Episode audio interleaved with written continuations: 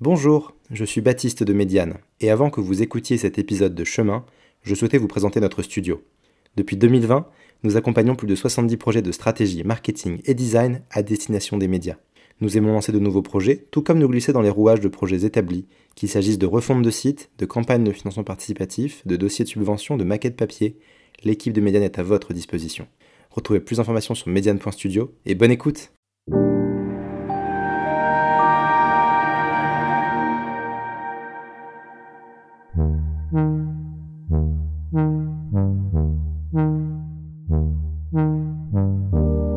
Bonjour à toutes, bonjour à tous. Vous écoutez Chemin, le podcast qui va à la rencontre de celles et ceux qui font les médias. Je suis Marine Slavitch, journaliste chez Médiane, ravie de vous retrouver. Aujourd'hui, on reçoit Lorraine Boudard, journaliste, autrice, mais surtout fondatrice de la newsletter Tech Trash, du studio de newsletter Courriel et ce qui va nous intéresser aujourd'hui du fanzine Climax. Lorraine, bonjour. Bonjour Marine. Ravie de t'avoir parmi nous euh, aujourd'hui pour parler de Climax, donc fanzine euh, indépendant lancé en 2021 et qui raconte euh, le changement climatique et ses conséquences avec, il faut le dire, pas mal de cynisme et de second degré. Le dernier numéro, justement, est tout rose et titre sobrement Les riches vont maigrir. C'est la lutte par la fête, finalement. Dedans, on va trouver des tribunes, des entretiens, des enquêtes, des BD, des tests de personnalité, même des coloriages. En revanche, on ne va pas trouver de pubs ni d'actionnaires. Première question, Lorraine, comment est financé Climax? Alors le fanzine, il a été lancé en 2022, d'ailleurs pas en 2021, c'est la newsletter qui a été lancée en 2021. Comment est financé Climax aujourd'hui? Bah, On marche sur trois jambes parce qu'on a d'une part les abonnements. Donc ça, c'est vraiment euh, les lecteurs et les lectrices qui s'abonnent aux médias et qui le reçoivent ben, tous les trois mois. Ensuite, on a euh, les gens qui font des dons, c'est-à-dire ceux qui vont nous suivre et qui vont décider de donner un petit coup de pouce en plus en plus soit de leur abonnement ou juste de faire un don, que ce soit sur Tech Trash ou sur Climax. Donc euh, tout communique un, peu. Et puis après, on a euh, cette activité studio où aujourd'hui, on a développé cette compétence autour du format newsletter et qu'on vend à des organisations, à des entreprises pour euh, leur expliquer en quoi ce format peut être excitant et n'est pas seulement finalement un vecteur de communication avec des, des gros gifs qui clignotent pour annoncer des promos quoi. Ok. Un volet formation aussi, du coup euh Oui, il y a un volet formation, d'ailleurs, oui, j'ai oublié ça aussi, qui se concentre plus sur le fond que le format et euh, qui va essayer de sensibiliser des acteurs à euh, ce que nous, on essaye de transmettre au quotidien dans Climax, c'est-à-dire bah, comment se former aujourd'hui à la crise climatique sans bailler d'ennui ni créer d'effroi. Et c'est vrai que ça, c'est un peu un constat qu'on a eu face à pas mal de gens qui ont fait, par exemple, d'autres ateliers comme Deux tonnes ou la fresque du climat, de se dire, bah, une fois qu'on sort, c'est la première classe qu'on a de prise de conscience qui est hyper importante. Mais après, euh, comment on se met en mouvement? Comment on passe à l'action et qu'on se dit, bah, tout n'est pas foutu. En fait, on peut quand même euh, se mobiliser. Et ça, c'est vraiment ce que nous, on essaye de faire avec euh, Climax de manière générale. C'est mettre en mouvement, donner envie de rejoindre ce mouvement et pas de se dire, bon, ben voilà. on va finir dans un monde en flammes et tout est foutu. Parce que ça n'aide personne de se dire ça. Merci beaucoup.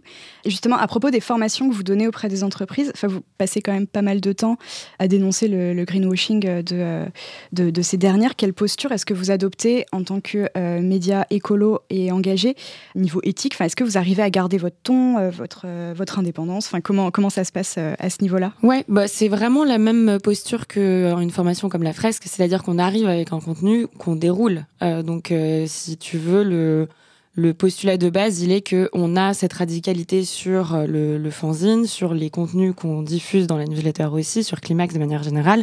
Cette radicalité, on la garde dans les formations. C'est ce qui fait que justement les gens qui veulent nous suivre veulent la faire aujourd'hui. Et, euh, et je pense que c'est ce qui fait notre différence aussi. Donc euh, jusque là, on est plutôt tranquille avec avec ce qu'on propose parce que euh, on va pas dire à la fresque du climat euh, ah vous avez fait une fresque du climat chez LVMH c'est mal. Enfin parce que ce qu'ils disent est, vrai scientifique indéboulonnable. Donc euh, donc on a vraiment cette même posture là ok. Et vous avez été tout récemment choisi par le Fonds pour une presse libre oui. qui soutient cette année 10 médias indépendants pour des montants allant de 12 000 à 45 000 euros si je ne me trompe pas.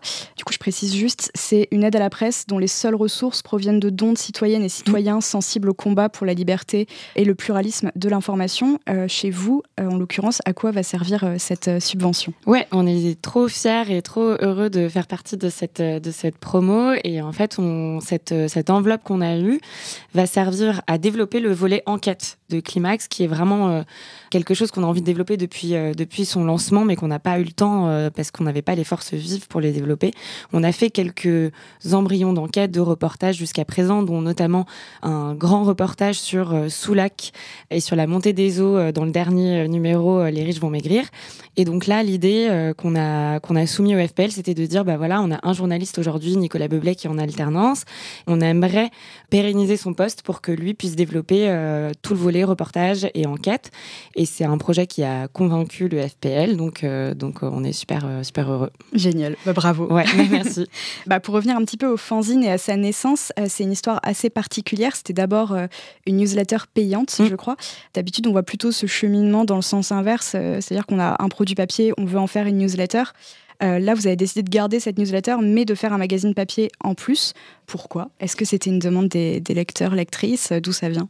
Ouais, on a, on a pas mal tâtonné. En fait, on s'autorise beaucoup de cheminement euh, dans, dans, notre construction de, de modèles parce qu'on teste des choses en fait et euh, on se rend bien compte que nos lecteurs et nos lectrices nous suivent. C'est-à-dire euh, ils vont pas nous en tenir rigueur en disant ah mais j'ai soutenu un projet de newsletter payante et maintenant vous passez au fanzine, c'est mal, vous me trahissez.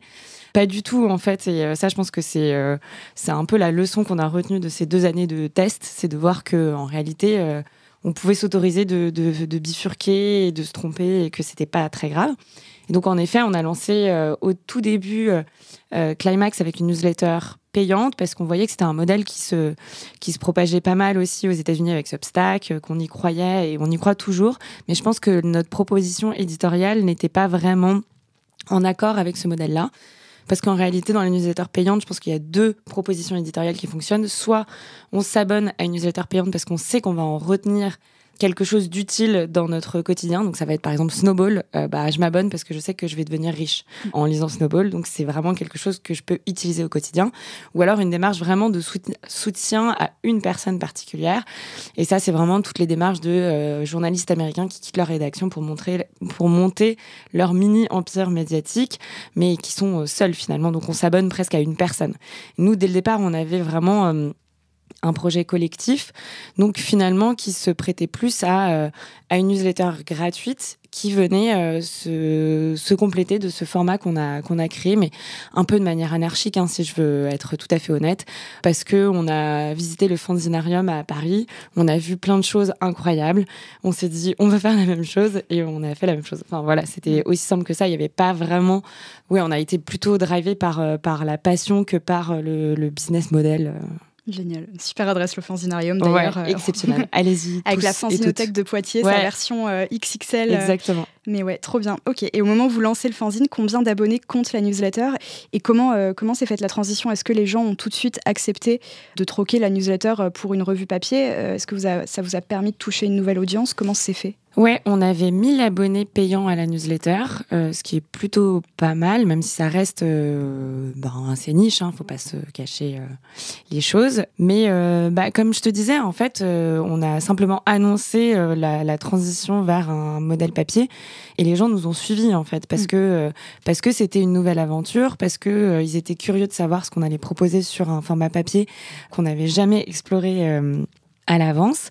Et du coup, euh, voilà, on l'a fait avec une proposition aussi euh, artistique euh, totalement différente, totalement déstructurée. Donc pour ceux qui connaissent pas le fanzine Climax, hein, c'est comme tu le disais en intro, c'est un, un fanzine qui est très coloré, fluo, très pop. c'est un fanzine qui parle d'écologie, mais où il n'y a pas de verre, où on casse un peu tous les codes à la fois sur le ton et sur, sur la forme aussi. Donc je pense qu'il y a eu aussi cette proposition dès le départ, quand on a lancé la campagne de financement participatif, qui s'est ressentie et où les gens ont eu envie de nous suivre. Mais on n'a pas eu de lecteurs ou de lectrices euh, voilà, mécontents qui nous ont écrit qu'ils allaient être trahis parce qu'on passait euh, de, la newsletter payante euh, au format papier. Ouais. Et aujourd'hui, le fanzine, c'est combien d'abonnés? Aujourd'hui, on vend 3000 fanzines. Donc, on imprime à 3000 et on en vend 3000. Donc, on a un tirage qui est bah, relativement petit, enfin entre petit et moyen, je dirais. Et l'idée, c'est de croître petit à petit. Donc, on est vraiment à l'inverse de la logique du, scale hein, euh, et de l'hypercroissance. Nous, on a vocation à, à chérir ce petit média parce qu'on chérit aussi notre radicalité et à voir si ça grossit dans le futur. Mais vu qu'on n'est pas en kiosque, on est exclusivement en librairie et en diffusion euh, sur notre site, on est d'une part euh, un peu contraint à, une diffusion plus faible. Parce qu'il faut savoir que quand on est en kiosque, on doit imprimer beaucoup, beaucoup pour vendre euh, peu et euh, détruire le reste. Quoi. Et ça, c'est un modèle qui nous allait pas dès le départ. Mm. Et vous adoptez du coup une logique de pré-vente pour, euh, ouais pour, euh, voilà, pour vous prévender le fanzine avec des campagnes de financement participatif. Euh, c'est dans cette même logique du coup euh, de ouais. Car en fait, on a, on a, nos abonnés à l'année et puis on fait des campagnes de financement participatif quand, on, quand on lance un, un, nouveau numéro, ce qui nous permet à la fois d'avoir les fonds suffisants pour lancer l'impression et puis de jauger à peu près le nombre d'exemplaires à, à tirer. Ouais. Ok. Et quelle différence entre euh, ce qu'on va retrouver dans la newsletter et ce qu'on va retrouver dans le fanzine au niveau du contenu? Enfin, Déjà, j'ai vu que vous faisiez un truc euh, assez sympa, c'est que vous créez des contenus pour la newsletter, mais qui vont prolonger un reportage ou une enquête euh, mm. lue dans le magazine. Enfin, ça, c'était dans la dernière. En tout cas, est-ce que c'est tout le temps le cas Ça communique un peu entre les deux. On a par exemple une, une, rubrique dans la newsletter qui s'appelle l'argument bidon. Ça, c'est une rubrique qui vient déconstruire ce qu'on appelle les prêts-à-penser qui nous empêchent d'agir. Donc, ça va être de dire, par exemple, ah ben, la France, de toute façon, c'est que 1% des émissions de gaz à effet de serre. Ou est-ce qu'on est vraiment dans l'ère de l'anthropocène, par exemple?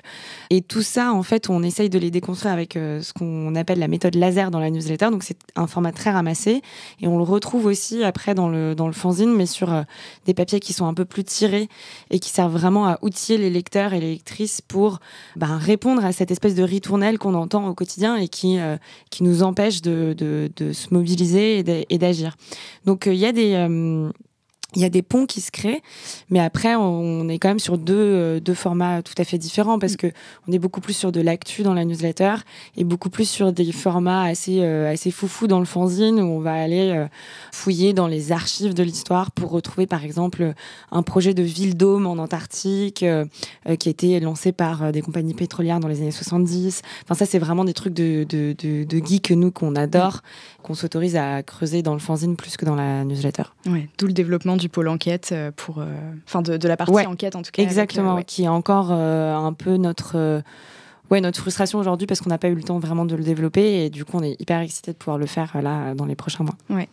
Climax, c'est votre premier magazine. Est-ce qu'il y a eu des obstacles, des choses auxquelles vous ne vous attendiez pas en vous lançant dans l'aventure papier? Ça peut aussi être des bonnes surprises. Alors la bonne surprise, c'est que on a eu beaucoup de retours de nos lecteurs, de nos lectrices et même de nos confrères, consoeurs, qui tout de suite nous ont pris beaucoup plus au sérieux, de dire ah mais en fait vous êtes un vrai média parce qu'il y a, y a quand même encore cette espèce de euh, de préjugés autour de la newsletter euh, où les gens se disent ah bah ils écrivent ça euh, entre midi et deux le lundi. Il y a un, un regard assez peu professionnalisant sur le média newsletter alors que c'est finalement rien d'autre qu'un petit journal qui est écrit sous format bah, sous format de courriel finalement. Et donc ça, c'était la bonne surprise de voir que ça nous a vraiment fait passer à un échelon euh, supérieur, qu'on a eu beaucoup plus d'intérêt euh, à la fois dans d'autres médias, dans, dans le plus grand public. Donc même si on est un média de niche, je pense que ça, ça fait grandir l'intérêt pour euh, notre proposition éditoriale parce que finalement, des médias papier sur l'écologie, il n'y en a pas 150 000, donc forcément, il y a une curiosité qui se crée. Et après, bah, les moins bonnes surprises, c'est que effectivement, c'est beaucoup de logistique, que c'est des problématiques auxquelles on n'était pas forcément préparé, que c'est euh, euh, le grammage de papier, les problèmes avec l'imprimeur, euh, toutes ces questions qu'on se posait pas forcément. Et mais c'est super excitant à la fois. Et nous, on adore, on adore se confronter à ce genre de problème. Ouais. Mm. Ok, super. Et le fanzine est rentable aujourd'hui ou à partir de quand est-ce qu'il l'a été bah, Il est euh, tout juste rentable quand on en imprime 3000 et qu'on en vend 3000. Donc euh, ça, c'est à peu près la, la jauge qu'on a. Mais on est sur un équilibre qui est hyper fragile parce que bon bah je pense que d'autres personnes en ont parlé à ce micro et que tu es très au courant de ces problématiques mais le papier augmente et ne fait qu'augmenter donc on est sans cesse en train de remettre en, en question notre existence à chaque numéro. Et c'est vrai que l'objectif, ce serait dans un monde idéal de se dire qu'on on peut voir à deux, trois numéros à l'avance. Aujourd'hui, vraiment, à chaque numéro, on se dit, bon, est-ce qu'on va y arriver? Est-ce que le prix du papier va encore nous marteler et on va pas réussir? Parce qu'il y a une limite euh, au prix euh, qu'on peut donner un, un, numéro papier, c'est-à-dire que on peut pas non plus faire un fanzine à 25 euros, quoi. Euh, mais ce qui serait presque le juste prix mm. euh, aujourd'hui pour tout le travail qu'on y met et pour, et ben pour cette matière première qui est le papier qui aujourd'hui a explosé. Ouais. Alors, sauf dans, dans le cas de, du dernier fanzine, les, les, riches vont maigrir, il y avait, je crois, une version du, du, fanzine tout en or, tout en tout en tout, tout doré ouais. en fait, euh, réservé, qui crée en fait un espèce de, de, club un peu select pour pour les personnes qui veulent mettre le prix. Enfin, je sais plus. Est-ce que tu peux est-ce que tu peux nous, nous réexpliquer cette cette histoire? Ouais, bah alors justement, ça c'était un fail qu qu dont je peux parler, c'est-à-dire que on avait cette idée de créer un numéro collector imprimé avec euh, un vernis un peu spécial tout en or, euh, de faire un numéro un peu plus euh, un peu plus quali. Et en réalité, avec l'imprimeur, on n'a pas pu imprimer de manière écologique euh, ce numéro parce que ça a créé, euh, euh, bah, ça, ça, nécessitait un vernis qui ne correspondait pas à notre cahier des charges qui est assez, bah, assez exigeant sur, sur Climax.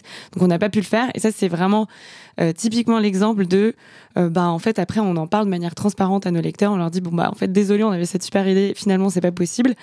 Et en fait, bah, euh, tout le monde est euh, tout le monde est très euh, compréhensif et donc on a on a trouvé d'autres d'autres contreparties mmh. pour pour bah, pour contrebalancer cette déception quoi. Ouais. Ouais, mais, okay. mais mais oui. Après. Toute l'idée de, de, de, club et de, et de fédérer une communauté autour d'un club, c'est quelque chose sur lequel on n'est pas assez bon, je pense, aujourd'hui et auquel on réfléchit. Ouais. Mmh, ok. Et pour rentrer un peu dans le concret, ça a changé quoi dans votre équipe, dans votre quotidien, euh, dans votre organisation euh, de, travail, en fait, de, lancer ce fanzine en plus de la newsletter euh, Climax? Quoi est-ce qu'il faut s'attendre et, quelles ont été les conditions qui vous ont permis de le faire à ce moment-là? Les conditions, c'était vraiment l'espèce de fougue qu'on avait de se dire on va le faire. Je pense pas qu'il y ait de conditions particulières autres que celle-ci. Et après, sur la structuration de l'équipe, c'est-à-dire qu'on s'est entouré aussi de personnes autres extérieures à la rédaction euh, interne de, de Climax, c'est-à-dire qu'on a fait appel à d'autres plumes. Et ça, ça a été vraiment euh, aussi un vrai challenge de se dire on a ce ton spécifique qu'on a développé, comment d'autres personnes pourront réussir à s'en emparer. Et ça, c'est hyper difficile. Ça a, vraiment pas été évident, mais aujourd'hui, je pense qu'on a vraiment réussi à, structurer euh, bah, cette équipe de, personnes qui, euh, qui peuvent prendre la parole euh, au nom de, Climax, qui écrivent comme Climax. Et puis aussi une beaucoup plus grande part à, à l'artistique et à la, enfin l'artistique pure, c'est-à-dire au design. Mmh. Aujourd'hui, donc, on travaille avec euh, deux designers, euh, Thibaut et, et Riab, et eux, euh, eux ont une place presque intégrée à la rédaction parce que on design chacune des couves de, des fanzines comme une affiche de film, quasiment. On a vraiment cette volonté d'avoir un truc assez pop. Et, euh, et, ça fait partie de la ligne éditoriale euh, pure, quoi. Mm. Donc, euh, donc chaque, chaque page du numéro, c'est une proposition graphique différente. Donc, ça, ça implique vraiment un travail graphique beaucoup plus important que sur une newsletter. Mm. Et au niveau des nouvelles plumes, c'est comment, comment ça se passe? C'est des appels à contribution pour, pour les pigistes à chaque sortie d'un numéro ou c'est votre réseau Non, alors on l'a pas fait. Je sais que Sensor par exemple, le fait et je trouve ça super chouette. Pour le moment, on l'a pas fait parce que on internalise quand même beaucoup, mais sur les contributeurs externes, ça s'est plus fait de manière, euh, ben pareil, euh, anarchique organique. Euh, on a vu, euh, bah, par exemple, on travaille beaucoup avec Martin Lafréchou qui a une newsletter qui s'appelle Absolument tout. On adore cette newsletter depuis ses débuts et du coup, on la lisait de manière vraiment religieuse et on lui a demandé si ça l'intéressait de travailler avec nous. Et aujourd'hui, il fait vraiment partie intégrante de la de la rédac de de Climax. Et puis après, ça a été plus ouais des, des propositions de de pigistes qui nous ont contactés pour nous proposer des sujets et ça l'a fait ou ça l'a pas fait. Mais ça s'est plutôt fait ouais, de manière assez, euh, assez naturelle comme ça. Ouais. Mmh. Mais dans tous les cas, c'est pas du bénévolat. Quoi. Enfin, non, non, c'est ouais. pas du bénévolat. Ouais, okay. Non, non. Ça marche. Ouais, je voulais parler un petit peu avec toi aussi de l'aspect événementiel. Chaque sortie du, du fanzine, c'est aussi l'occasion de, de, faire une, une, grosse soirée finalement. Ouais. Quelle place euh, ces, ces, événements et ce lien avec votre communauté ont dans votre euh, stratégie commerciale? Alors, stratégie commerciale, je sais pas, mais euh, stratégie de euh, développer ben, de l'éco-joyeuseté et de faire de, de, de chaque numéro une, une, petite fête, c'est super important à la fois pour nous, pour avoir un sentiment d'accomplissement et pas de se dire bon bah on fait notre truc dans notre coin et après les gens le lisent mais on sait pas trop où il va. Euh, là c'est vraiment l'occasion de ouais, de rencontrer la communauté, de proposer euh, à chaque fois euh, des, des, petits jeux. On fait des blind tests climatiques, on fait des petits bacs géants on fait des, des, choses assez assez rigolotes dans, dans des lieux euh, dans des lieux sympas. Et c'est vraiment un truc qu'on est en train de développer aujourd'hui. Euh, là plus récemment on, on, a aussi entamé un cycle de conférences sur euh, la notion d'utopie. Et donc comment se projeter dans des horizons désirables et comment bah, un peu casser cette image de l'écolo bonnet de nuit qui renonce à toute forme de plaisir et qui est là pour nous imposer des restrictions et donc, euh, et donc, on a fait un premier, premier volet de cette conférence il y a un mois, en projetant un documentaire sur lequel moi j'ai travaillé qui s'appelle Utopie, euh, que, que vous pouvez aller voir sur euh, France TV slash. Et euh, en invitant un sociologue qui s'appelle Michel Lallemand, qui a écrit Un désir d'égalité, formidable ouvrage. Donc voilà, en, en, invitant un peu des personnalités externes. Et là, le, le prochain événement qu'on va faire, ce sera le 4 juillet à la Gaîté Lyrique, sur la notion de SF et d'imaginaire, et, et de se dire, est-ce que c'est finalement aussi aux auteurs et aux autrices de SF de euh, d'essayer de nous projeter dans un horizon qui ne soit pas que Mad Max ou euh, Black Mirror. Et comment on travaille avec euh, avec ceux qui s'émancipent du réel finalement parce qu'un auteur de SF il n'est pas là pour écrire un programme politique mais on voit bien que la SF ça aussi aujourd'hui vachement inspiré euh, bah, des choses très concrètes euh, qui font l'économie d'aujourd'hui, le métaverse, les NFT, etc., qui sont pas forcément l'horizon dans lequel nous on veut se projeter. Et donc euh, comment on se met en branle, tous ensemble pour essayer de construire un, futur qui soit autre. Et je pense que ouais, les, les, auteurs et les autrices de fiction ont vraiment un rôle à jouer. Donc, on va lancer tout un débat et, et des réflexions sur ce sujet-là le 4 juillet avec aussi des, euh, des, des, étudiants des Gobelins qui réfléchissent à, à cette, euh, cette idée-là. Donc vraiment, ça s'inscrit dans notre proposition éditoriale de Climax, à savoir que l'écologie, c'est pas que des courbes de euh, météo, que c'est pas que des chiffres, que c'est pas que des tableaux Excel, que c'est aussi euh, des imaginaires dans lesquels on veut se projeter. Et c'est pour ça que l'événementiel, c'est aussi hyper important pour, pour communiquer tout ça. Mm. Et après, euh, l'idée, c'est de développer ces, ces événements ailleurs qu'à Paris. Donc, on a fait une soirée de lancement à Marseille. Mais Climax, c'est aussi une équipe qui est décentralisée. On est à Marseille, on est à Bordeaux, on est à Paris. Pour le moment, c'est aussi un manque de temps et de force vive, mais l'idée, c'est d'en faire un peu, euh, un peu partout. Ouais. ouais plus de rendez-vous, ok. Ouais. Et ça permet aussi euh, d'augmenter, du coup, j'imagine, la découvrabilité de, du, du fanzine. Ouais. Enfin, c'est pas que la communauté de Climax, du coup. Bien qui sûr. Vient, euh, ouais, ouais, ça permet de se frotter à d'autres gens qui ne nous connaissent pas. Ouais. à la fois en allant dans des lieux qui nous ressemblent, comme la recyclerie, les amarres, par exemple, ou la gaieté lyrique, où là, on a un public qui vient pour le lieu plutôt que pour l'événement, donc qui nous découvre, et puis, euh, et puis de s'associer à d'autres gens. Donc par exemple, là, sur le cycle Utopie, on s'est associé à un collectif qui s'appelle Frugaria, qui travaille sur le numérique responsable, et à une boîte de prod qui s'appelle Chose Commune. Et du coup, on fait ça à trois, et euh, bah, ça me permet de mêler les communautés aussi, et de, de, faire découvrir les projets respectifs de chacun aux autres. Et ça, je trouve ça toujours euh, super chouette, quoi. Mm. Et si on continue de parler de la suite, là, on voit pas mal de, de médias féministes, en l'occurrence. Enfin, je pense à La Déferlante, ouais. à Sensord, pas que, si on regarde Revue 21, etc., se lancer dans, dans l'édition. Est-ce que Mm. pour la suite, une maison d'édition euh, Climax euh, ou Tech Trash, que sais-je, c'est quelque chose que, que, vous pourriez mettre en place ou est-ce que c'est cette revue, euh, est-ce que cette revue c'est un projet parmi d'autres, euh, mais qui n'appelle pas spécifiquement de, de développement euh, du, du format papier? C'est une question qu'on ne s'est pas encore posée pour le moment parce qu'on est tellement encore dans le dur de déjà réussir à bien faire ce qu'on fait que euh, on n'a pas vraiment le temps en fait. Euh, c'est évidemment ce serait le rêve de faire une maison d'édition, mais pour le moment on essaie de pas trop s'éparpiller parce qu'on a déjà beaucoup de choses. Ouais. Donc euh, on essaie déjà de réussir à faire ces beaucoup de choses bien. C'est vraiment pas évident. Donc euh, donc peut-être dans deux trois ans une maison d'édition, mais tout de suite là c'est vraiment Mm.